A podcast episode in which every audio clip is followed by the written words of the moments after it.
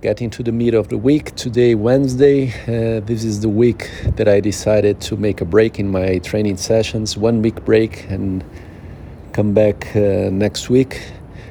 Uh, I did it because I think there was a kind of accumulated tiredness, uh, maybe not necessarily physically, but general, uh, overall in fact, physically, I'm fe- feeling super well, uh, body okay, and feeling strong.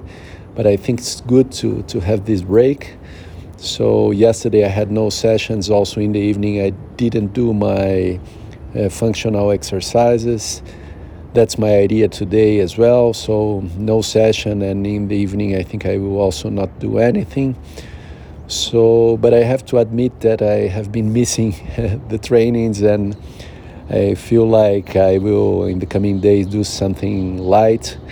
Uh, talking to my coach two days ago, we agreed that he would uh, send some suggestions of uh, regenerative uh, sessions, optative.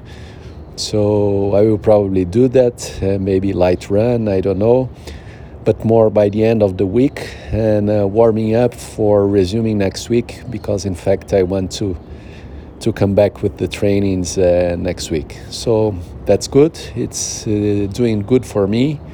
Uh, and it's also deciding day by day, taking the decisions, and uh, that's it. That's great.